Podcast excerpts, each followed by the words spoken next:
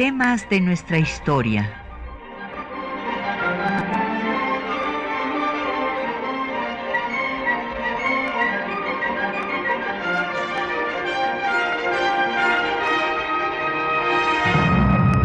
Un espacio que difunde el conocimiento del pasado para comprender nuestro presente. Programa a cargo de la maestra Patricia Galeana. Muy buenos días.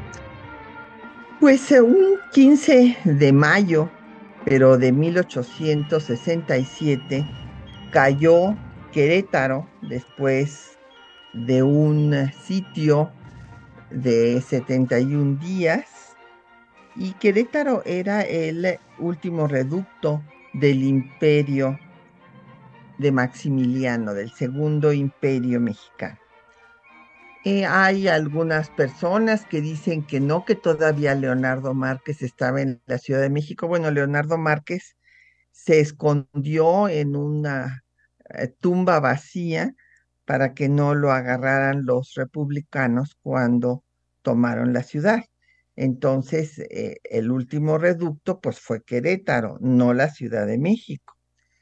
Y con esto pues se da el triunfo de la República y se acaba eh, pues eh, esta dicotomía, este dilema que se había planteado desde el inicio de eh, la vida independiente de México, es más, desde la insurgencia para la organización nacional, si el país debería organizarse en una monarquía o en una república. Y ese es el tema que vamos a tratar el día de hoy el dilema de la organización nacional. Bueno, pues eh, como señalaba yo desde el inicio de la vida, eh, bueno, de la, no de la vida independiente, sino de la insurgencia, quiero enfatizar en esto, pues se planteó eh, cómo se iba a organizar el país. Es, había pues quienes eran los conservadores y quiero definir aquí que eh, conservadores eh, existen en todos los tiempos, son los que no quieren cambios, que quieren conservar las estructuras de antaño y eh, los revolucionarios que quieren cambios en estas estructuras. Y bueno, pues los conservadores querían eh, que hubiera una monarquía, inclusive una monarquía con Fernando VII o cualquier miembro de su casa dinástica a la cabeza, y eh, los insurgentes que ya habían establecido una república en la propia guerra con la constitución de 1814, pues querían que siguiera el régimen republicano. Y esta eh, discusión se va a prolongar por medio siglo, porque a diferencia de otros países eh, eh, hispanoamericanos, pues porque Brasil tiene una historia diferente, va a ser un imperio hasta finales del siglo 19, eh, pero la mayor parte de los países hispanoamericanos optaron eh, de inmediato por la República y no hubo regresiones. También hubo algunos planteamientos de monarquías, pero repito, estos fueron casos absolutamente minoritarios. Entonces, eh, nuestro país tiene unas características especiales, empezando por su posición geopolítica, geoestratégica. Eh, hay que recordar que es la posesión de, de en América de, los eh, españoles, del imperio español más al norte, y eh, pues esto que también es fundamental había la posibilidad de que hubiera una comunicación eh, tanto con Europa como con Asia. Además, eh, pues las riquezas naturales del territorio la densidad de su población, la importancia de las culturas indígenas, hicieron de esta la España de América, la única posesión del imperio español a la que se le dio el nombre de la metrópoli, la Nueva España. O sea, era la joya más preciada de la corona española. Eh, también vale la pena recordar que desde eh, finales del siglo XVIII, en el gobierno de Carlos III, uno de sus ministros, el conde de Aranda, había señalado que era un error, había sido un error de España apoyar la independencia de las colonias inglesas, porque esa eh, república pigmea, esas son las palabras que utilizó Aranda, acabaría por amenazar a las posesiones españolas en América y por ello propuso la creación de tres reinos eh, que eh, fueran gobernados por tres infantes eh, de la Casa de los Borbones. Uno de ellos sería el Imperio de México, otro del Perú y el resto que se llamaría en la propuesta de Aranda de Tierra Firme pues para que formaran una comunidad iberoamericana. Y por otra parte, pues decía que España debería de conservar puntos estratégicos, como es el caso de Cuba y de Puerto Rico. Este, pues esta propuesta del conde de Aranda no se llevó a la práctica. y también en Francia, pues surgió por parte de Maurice de Talleyrand, este ministro de Relaciones Exteriores que lo mismo eh, estuvo en el gobierno monárquico que en el imperio de Napoleón I, señaló que Francia debería de tener un imperio en América y que, pues además de conservar la Luisiana, debería de adquirir Santo Domingo y las Floridas. Esto lo propuso antes de la independencia de Haití y después, como sabemos, vinieron las coaliciones, el declive de Napoleón I que acabó vendiendo la Luisiana. En, aquellos años, principios del siglo XIX, el duque eh, Luis Felipe de Orleans eh, pensó en que había que poner en práctica el plan de Aranda y después se propuso para ser el monarca, el rey de México. Esto es importante porque Luis Felipe de Orleans después va a gobernar Francia y es cuando venga eh, pues la guerra de los pasteles y mande a su hijo al bloqueo de Veracruz. Finalmente, pues eh, eh, va a venir la crisis de la monarquía española, que pues va a dar paso a todas las guerras de independencia de sus posesiones en América. Pero cabe recordar que esta crisis pues se produjo porque los nobles españoles no estaban de acuerdo con las medidas que estaba tomando Manuel Godoy, el ministro de Carlos IV, y por eso alentaron a Fernando VII a arrebatarle la corona a su padre. Ante esto, Carlos IV recurrió a Napoleón I, porque España y Francia tenían un tratado de alianza y entonces le pidió su intermediación ante este conflicto de familia por la corona española. Y pues Napoleón lo que hizo fue que abdicaran todos y puso a su hermano José Bonaparte en el trono de España. Y esto da inicio pues a la guerra, por una parte así la llaman en la historia de España, la guerra de independencia de España respecto de Francia, y al mismo tiempo iniciará la guerra de independencia de las posesiones hispanoamericanas de España en América. Vamos a hacer una pausa para escuchar eh, música y les hemos seleccionado para esta mañana la Marcha Nacional de Henry Hertz.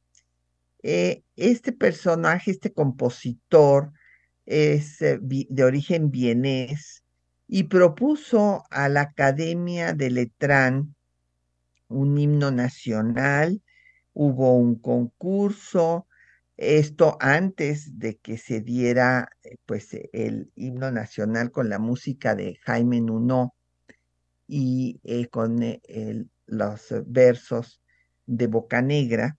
Y hubo otro, otra propuesta de himno nacional que fue con la música de Hertz y un poema que escribió Andrés Davis Bradbrun.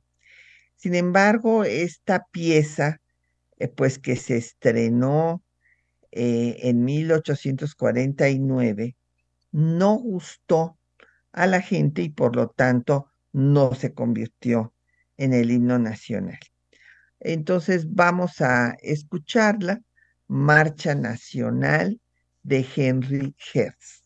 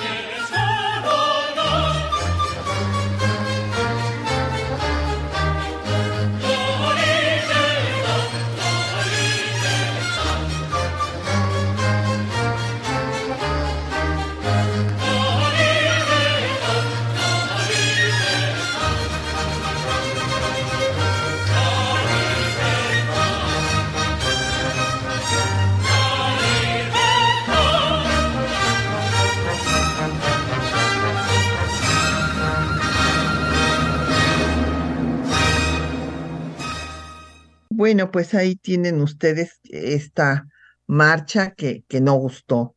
Este, y la verdad, pues sí, a mí tampoco me parece que se compara con eh, pues la música de Jaime Nuno. Bueno, pues eh, nos han llegado diversas eh, preguntas y saludos de nuestra audiencia. Doña Josefina Cruz nos pregunta del conflicto de los conservadores con los republicanos. Bueno, lo que pasa, doña Josefina, es que eh, los eh, conservadores en aquella época, pues en el inicio de la vida independiente de México, pues primero habían sido realistas y después querían, eh, pues por mucho tiempo defendieron que pues se fue la lealtad a Fernando VII y cuando ya no tuvieron más remedio que aceptar que era un país independiente, pues seguían planteando que eh, se invitara a un miembro de la casa eh, de los Borbones a gobernar. Y entonces, eh, pues esta, esta era la situación. Y pues otra vez vamos a, a tener que cuando triunfe la República, pues eh, los conservadores van a estar por una república lo más parecida a un régimen monárquico, o sea, decisiones de, centrales, y quieren una república unitaria. Don Mario Cruz nos pregunta nuestra opinión por la obra del maestro Martín Quirarte, la historiografía sobre el Segundo Imperio.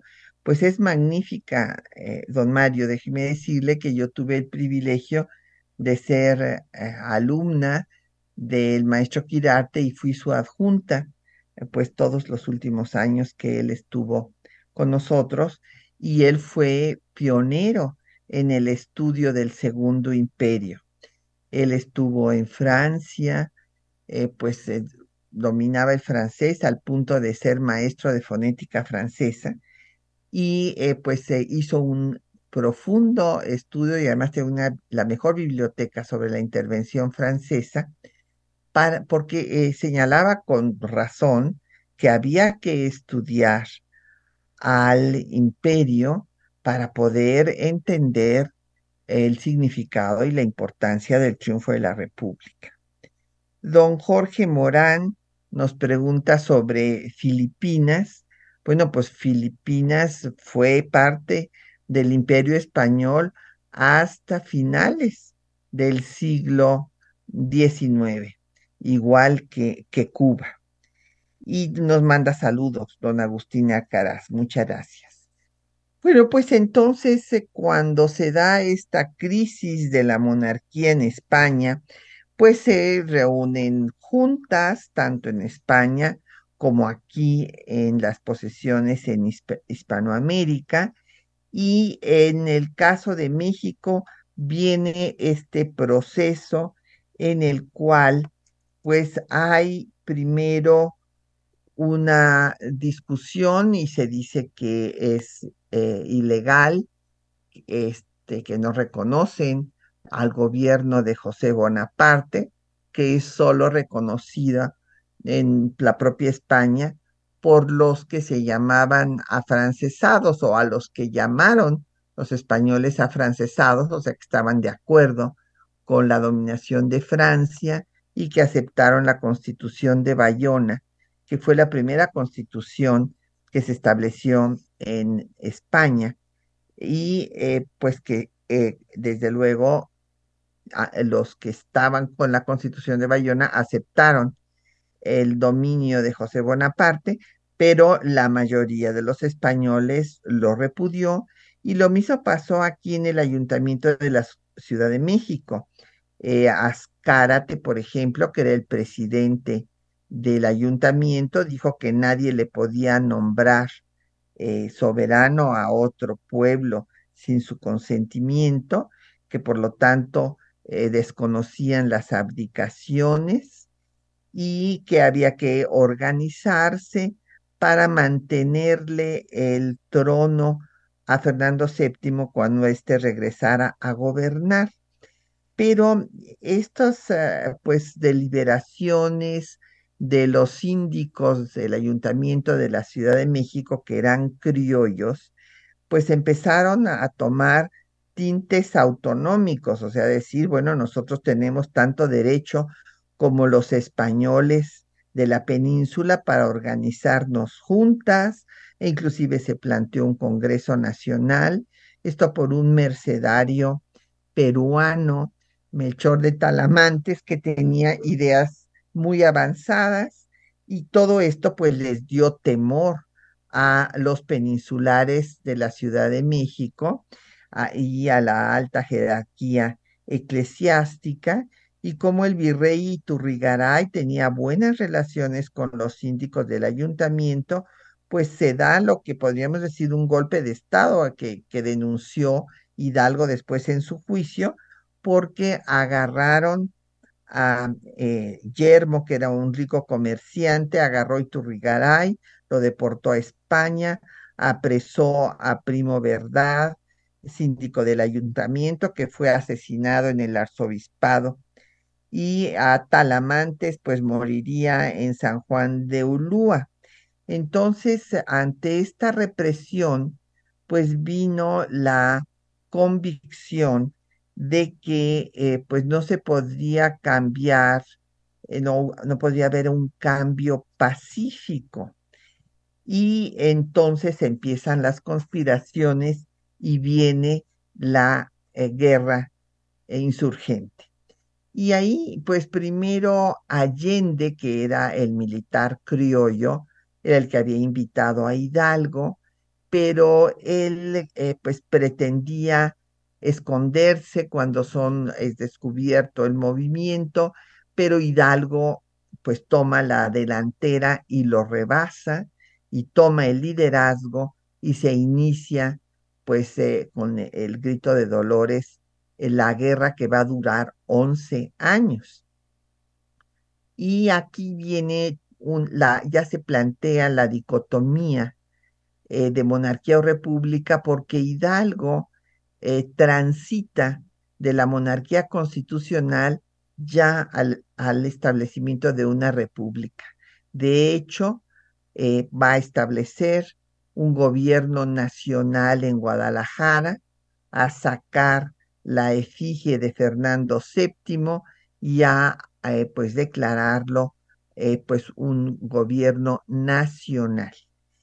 Y esto, pues desde luego, más otras diferencias, hace que haya una ruptura con Allende que acaba por eh, quitarle el poder y traerlo eh, como pues prisionero cuando son eh, pues tomados por el ejército realista y ejecutados.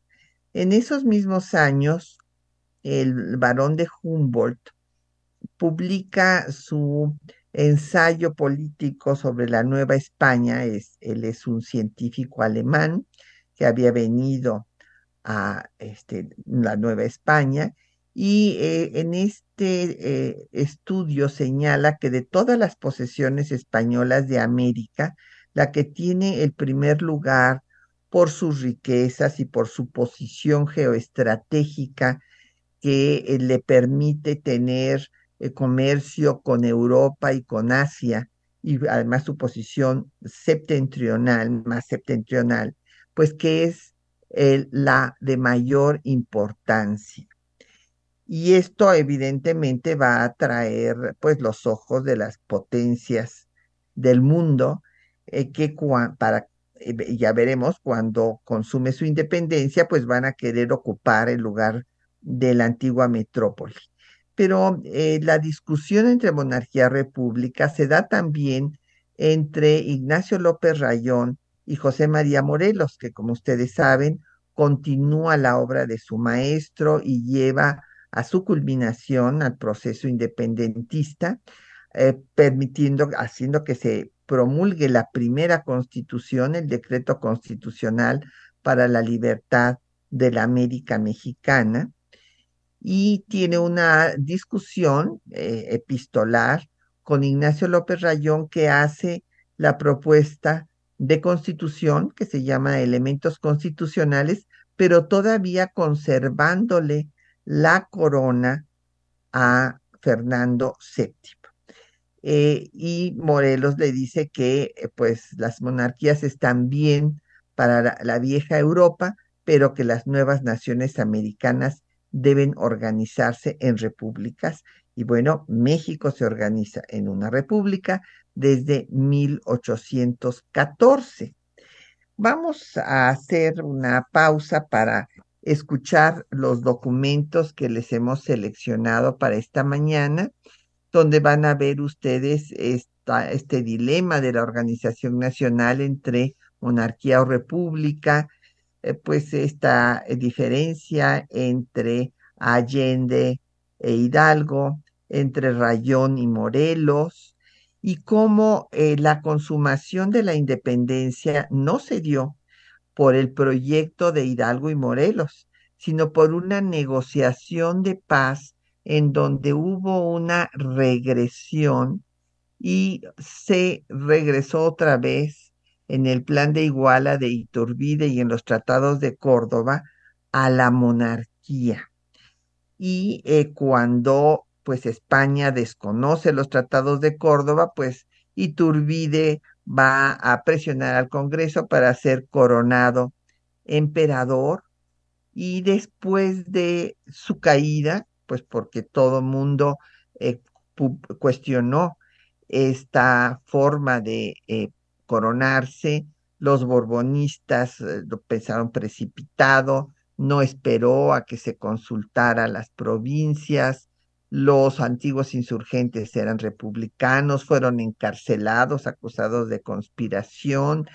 En fin, ante esta situación, pues hubo levantamientos en su contra y va a caer el primer imperio, pero subsiste el monarquismo y se ve como una solución ante el acoso internacional, la inestabilidad política y en cada crisis de la República va a tomar más fuerza.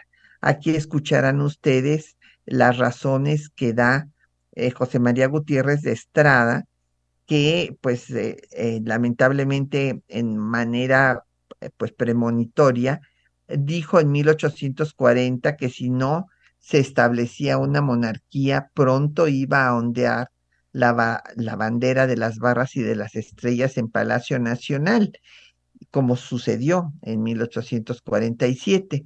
Y después del terrible trauma de la pérdida de más de la mitad del territorio nacional, pues cobra mucha fuerza la monarquía.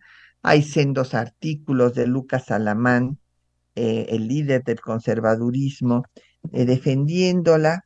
Y pues surgen también las ideas en Francia que había planteado Talleyrand y después Michel Chevalier de que Francia debería de lograr la unión de la raza latina y encabezar esta, a esta familia latinoamericana, de ahí viene el nombre de la, de la en Latinoamérica, con Francia a la cabeza.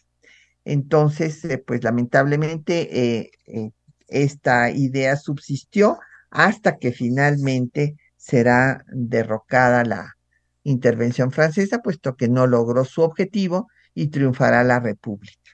Escuchemos.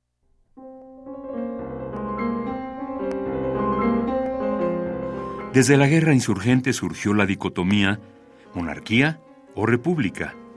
Ignacio Allende quería una monarquía, mientras que Miguel Hidalgo transitó a la república y estableció el primer gobierno insurgente en Guadalajara.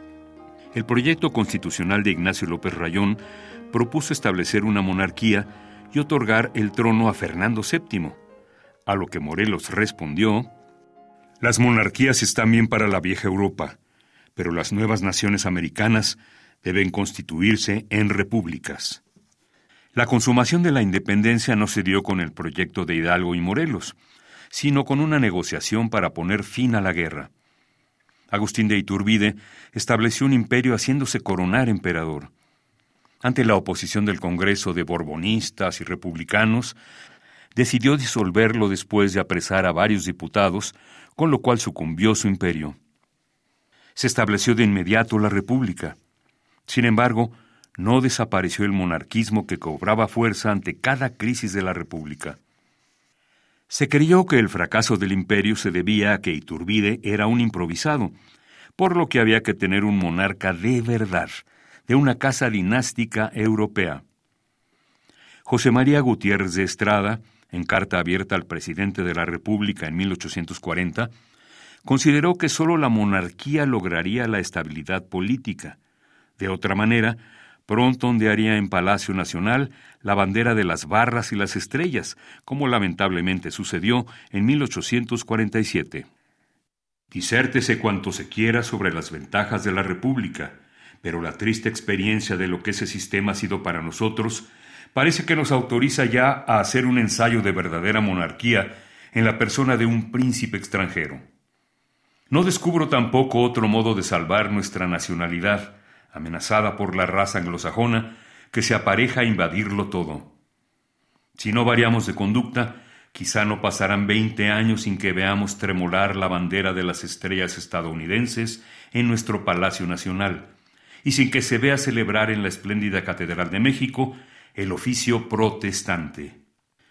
Con la guerra de conquista territorial que Estados Unidos infligió a México, arrebatándole más de la mitad de su territorio, Lucas Alamán escribió sendos artículos considerando a la monarquía como la salvación de México.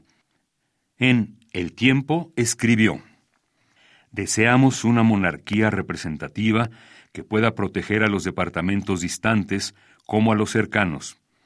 Un gobierno estable que, inspirando confianza a Europa, nos proporcione alianzas en el exterior para luchar con los Estados Unidos si se obstinan en destruir nuestra nacionalidad. Desde el inicio del siglo XIX, Charles Maurice de Talleyrand consideró necesario que Francia interviniera en América y pusiera un dique a Estados Unidos.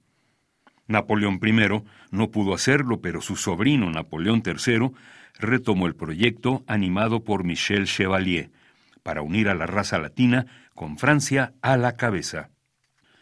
Solo Francia puede prevenir que todas las naciones latinas queden sumergidas en la doble inundación de germanos o de anglosajones y de eslavos. A Francia le toca el papel de despertar a los latinos del letargo en el que hasta ahora han estado sumergidos, de levantarlos al nivel de las otras naciones y de poner a los latinos en una posición donde su influencia puede sentirse en el resto del mundo. En marzo de 1859, en medio de la Guerra Civil de Reforma, Gutiérrez de Estrada pidió su intervención a Napoleón III para el establecimiento del Segundo Imperio. Después de cinco años de ocupación, los franceses no lograron acabar con la resistencia republicana. Con la caída del Segundo Imperio, se liquidó la dicotomía monarquía o república y se consumó la segunda independencia de México.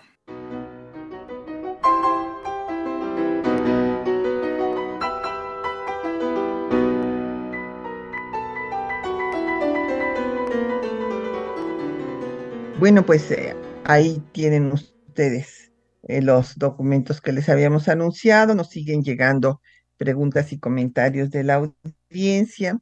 Citlali Leiva eh, nos dice que si aparte de España, ¿qué otras potencias quisieron pues sacar provecho de, México, ocupar el lugar de su metrópoli? Bueno, para establecer un imperio, los proyectos solamente fueron de España y de Francia. Eh, los ingleses eran muy pragmáticos y tenían pues un, una especie de acuerdo de alianza que tienen hasta la fecha con Estados Unidos y consideraban que México estaba en la zona de influencia del vecino del norte y lo que les interesó a los ingleses y lo hicieron fue apoderarse de, la economía, porque pues además de préstamos ruinosos que hicieron, fueron los, a los, los primeros empréstitos, también se adueñaron de las minas, eh, pues se mandaban sus manufacturas, etc. Y pues Estados Unidos, a quien no le interesaba establecer un gobierno en México, sino apoderarse de su territorio. Es más, cuando hubo el grito de All México, cuando estaba el ejército estadounidense ya apoderado de la, de la ciudad, ya ondeaban en Palacio Nacional, ondeaban durante nueve meses eh, la bandera de las barras y de las estrellas, hubo un movimiento que decía que, bueno, pues que ya se tenía la Ciudad de México, que se apoderaran de todo el país, pero fue eh, sus, eh, pues fueron los eh, sentimientos racistas los que evitaron semejante cosa, porque pues hubo las discusiones en el Congreso de Estados Unidos, tanto en la Cámara de Representantes como en el Senado, de que lo mejor, pues que había que apoderarse de todo el territorio donde había menos población, porque consideraban que en México se habían mezclado las razas y esto pues había degenerado eh, pues al pueblo mexicano, así esa era eh, su mentalidad. Y eh, don Ángel Pérez nos pregunta que si la calle del ayuntamiento se llama así por lo que hicieron los miembros del ayuntamiento de la Ciudad de México. la verdad es que algunos creen que pues se le llama así ayuntamiento, nada más porque esta calle está en las espaldas de lo que fue el palacio del ayuntamiento. No este, hace alusión al movimiento pues autonomista de los síndicos eh, pues eh, criollos mm, autonomistas de la Ciudad de México. Emma Domínguez nos pregunta que si además de Maximiliano hubo otros candidatos para ocupar la corona de México. Sí, bueno, primero que nada se planteó que fuera el propio Fernando VII, así como, pues ya les he puesto el ejemplo, Canadá es un país independiente, pero reconoce a la monarca eh, de eh, Gran Bretaña como su rey. Bueno, pues lo mismo querían algunos que se hiciera con eh, Fernando VII o también con, su hermano Carlos, con sus infantes, con algún miembro de la casa dinástica eh, de los Borbones. Y eh, lo otro que se candidateó, pues como lo había yo dicho, fue Luis Felipe de Orleans. Y pues después fue Napoleón III el que decidió que fuera un Habsburgo, o sea, Maximiliano de Habsburgo, eh, no ningún miembro de la Casa de los Borbones, el que fuera a gobernar, viniera a gobernar el imperio que él estaba fundando. Y eh, pues eh, Viviana Cruz nos pregunta que pues si habría habido posibilidad de que fructificara un imperio eh, encabezado por un mexicano. Bueno, no, eh, este, eh, en historia no podemos hablar de lo, de lo que hubiera o no pasado. O sea, el hecho es que fue un fracaso rotundo el imperio de Iturbide.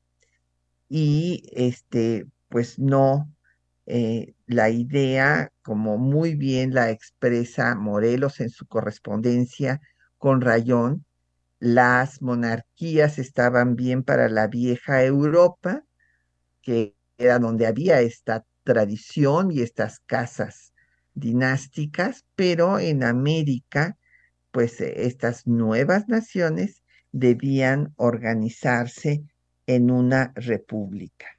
Y bueno, pues al caer el primer imperio se va a establecer la república, pero pues viene la constitución de 24, luego vienen dos constituciones centralistas, 36 y 43, después se restablece la constitución de 24 con reformas en 47 y finalmente eh, Santa Ana eh, pues establece un gobierno que pues va a ser una pequeña dictadura porque bueno va a ser efímera pero va a gobernar sin constitución cuando eh, se pretendía pacificar al país por Lucas Alamán para que viniera un gobernante de verdad, porque esta fue la idea que prevaleció, que tenía que haber un monarca de verdad, que por eso había fracasado, estoy hablando de lo que pensaban los monarquistas, que eran conservadores, partidarios del clero y del ejército.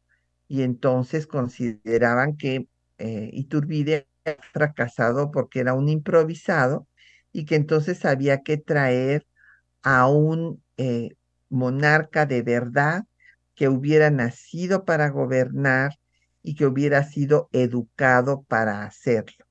Y entonces, en este escenario, es que eh, pues Alamán apoya después de mm, que México pierde más de la mitad de su territorio a manos de Estados Unidos, apoya que se traiga a ese monarca de Europa, porque si no, hay el peligro de, eh, y eso lo tenían, de que México desapareciera a manos de Estados Unidos.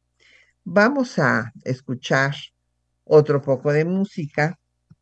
Ahora vamos a escuchar una composición de Tomás León, eh, pianista y compositor de los fundadores del Conservatorio Nacional de Música, que fue uno de los jurados para elegir a la música del himno nacional mexicano, que se elige, como ustedes saben, eh, la eh, composición del español Jaime Nuno, con la letra eh, de Boca Negra, y esta composición se llama Ilusión y Desengaño. ¿verdad? O sea, lo estamos, se la seleccionamos porque me gustó mucho, este, además de que la composición es hermosa, ya la escucharán, pues es esta idea de Maximiliano de ser el nuevo Quetzalcoatl que iba a salvar a México del caos, sin cobrar conciencia de lo que le dijo Carlota, que eh, pues su programa de gobierno podía ser muy bueno, pero no era mexicano. Eh, vamos entonces a escuchar Ilusión y Desengaño, interpretada por María Teresa Frank.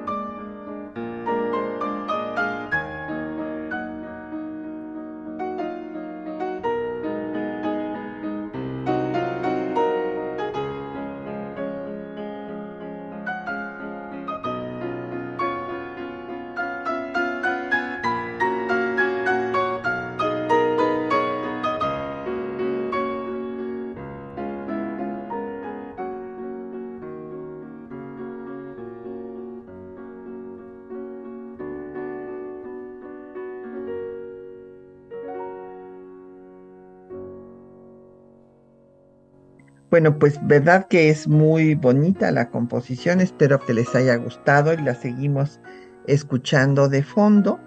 Eh, nos han llegado más preguntas y comentarios de la audiencia, donde Efren Martínez nos pregunta sobre este proyecto de eh, el ministro de Carlos III, el conde de Aranda, a finales del siglo XVIII, sobre que las posesiones españolas se eh, convirtieran, en las posesiones españolas en América, se convirtieran en tres reinos. Pues era una idea muy interesante, don Efren, porque eh, pues el conde de Aranda decía que era muy difícil mantener un, eh, pues posesiones tan lejanas, tan distantes y de tales proporciones tan grandes por su extensión y por su población.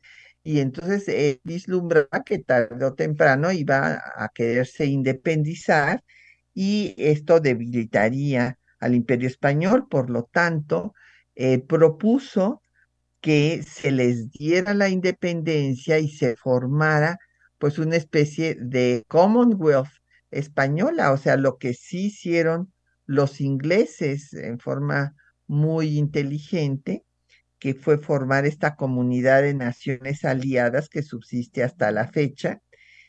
Y eh, pues lo que quería el conde de Aranda era eso, una comunidad iberoamericana con tres grandes reinos el de México, el de Perú y el de Tierra Firme, que eh, pues eh, serían gobernados por miembros de la casa dinástica de los Borbones.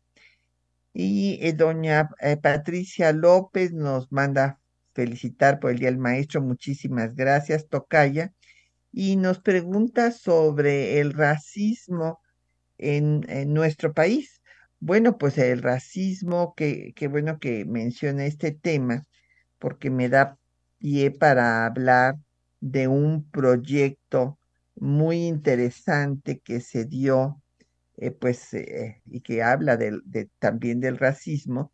El racismo tiene su origen, pues, desde la época colonial, en la forma en la que se organiza la sociedad estamental, y eh, pues hay un menosprecio, no tanto por los indígenas, porque pues hay eh, esta serie de frailes que defienden al indígena, primero se discutía si eran o no seres humanos, si tenían o no tenían alma, finalmente se aceptó que sí tenían alma, que eran seres humanos y que había que evangelizarlos, y bueno, pues hubo una serie de leyes eh, llamadas leyes de Indias para proteger a los indígenas de la explotación de la que eran víctimas por parte de los encomenderos españoles. Pero pues estaban las castas, o sea, las, estas mezclas raciales entre eh, pues españoles e indígenas que daban a los mestizos, con los eh, esclavos o las esclavas más bien africanas, eh, y, había una serie de nombres eh, pues muy peyorativos como salta para atrás, como lobo, para llamarle a estas personas producto de estas mezclas raciales y desde ahí venía este racismo.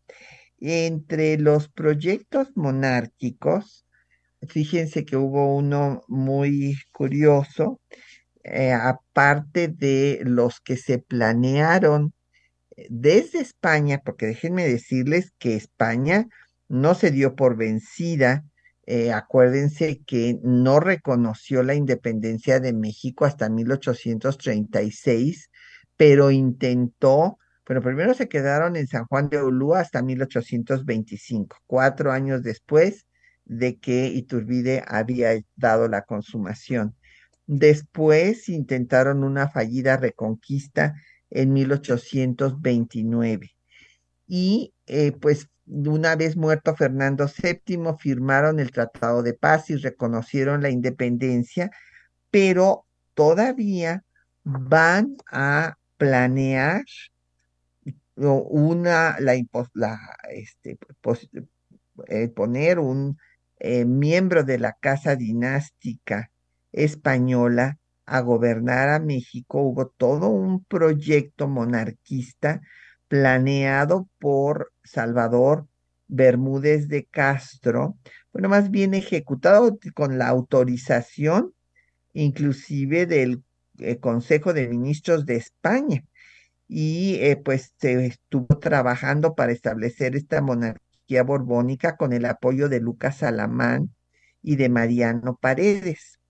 Pero además de estos proyectos monarquistas desde España o después desde Francia, también hubo un proyecto que se hizo en contra de la reforma liberal de 1833.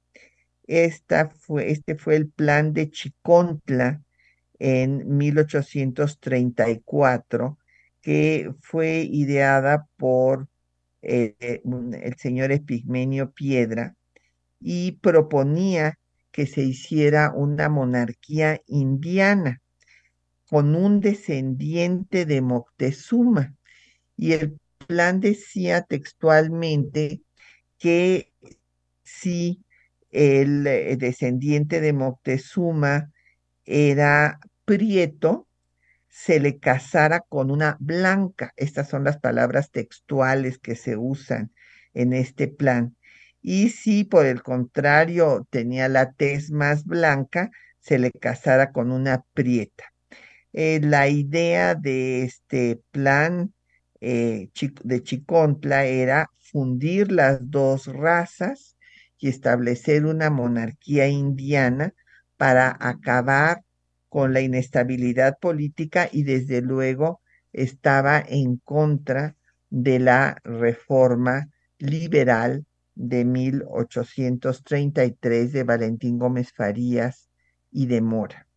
Entonces, por una parte, eh, pues estas supervivencias novohispanas o atavismos coloniales, como prefieran llamarles, eh, de buscar el establecimiento de una monarquía como la salvación de México para, eh, como decía Alamán, evitar que el país cayera pues en las manos de Estados Unidos, eh, que correspondía a la idea de Chevalier que escucharon ustedes en los textos, de que si no se ponía Francia a la cabeza de las naciones latinoamericanas, éstas iban a sucumbir. Pues esta idea de la monarquía como solución para la inestabilidad política eh, frente a Estados Unidos, de alianza con Europa, pues va a concluir con el fin del Segundo Imperio y el triunfo de la República. Y eh, pues eh, desde ahí ya eh, no se va a volver a plantear el establecimiento de una monarquía, aunque para mi sorpresa, pues hay un grupo que se llama Monarquía Mexicana, es un grupo minoritario aquí en la Ciudad de México, que organizaron una misa en homenaje a Maximiliano en una, en una iglesia de las lomas, pero bueno, evidentemente nadie ha pensado en la descabellada idea de que México se convierta en una monarquía. Eh, cabe destacar, esto es muy importante, que eh, la, el Segundo Imperio se planeó, mm, bueno, como ven ustedes, desde Maurice de Talleyrand en Francia a principios del siglo XIX, que no lo pudo poner en práctica Napoleón I porque pues viene su declive, que tampoco tuvo fuerza para establecerlo Luis Felipe de Orleans, y sí lo intentó Napoleón III, que creyó que iba a ser la página más gloriosa de su reinado. Y esto lo planeó desde que se convirtió en emperador de Francia.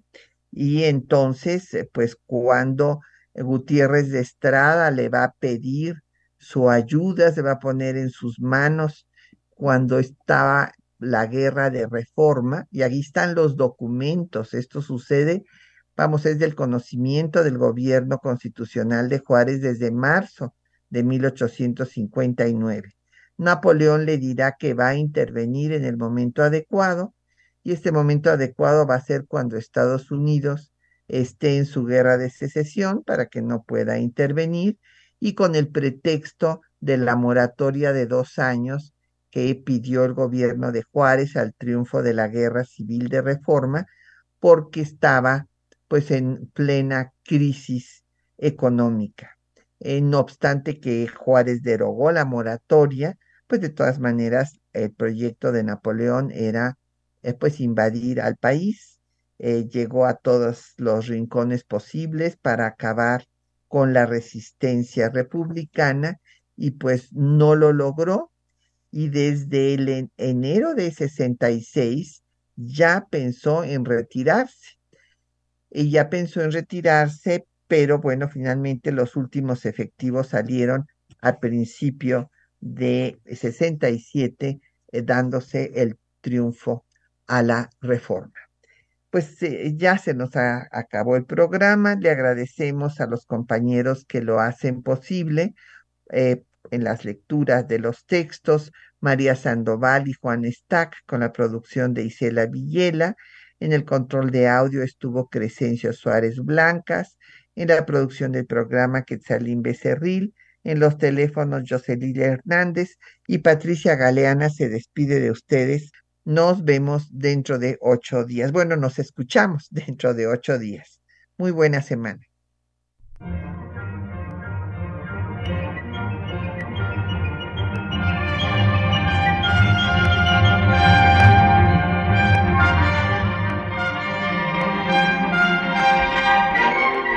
Temas de nuestra historia.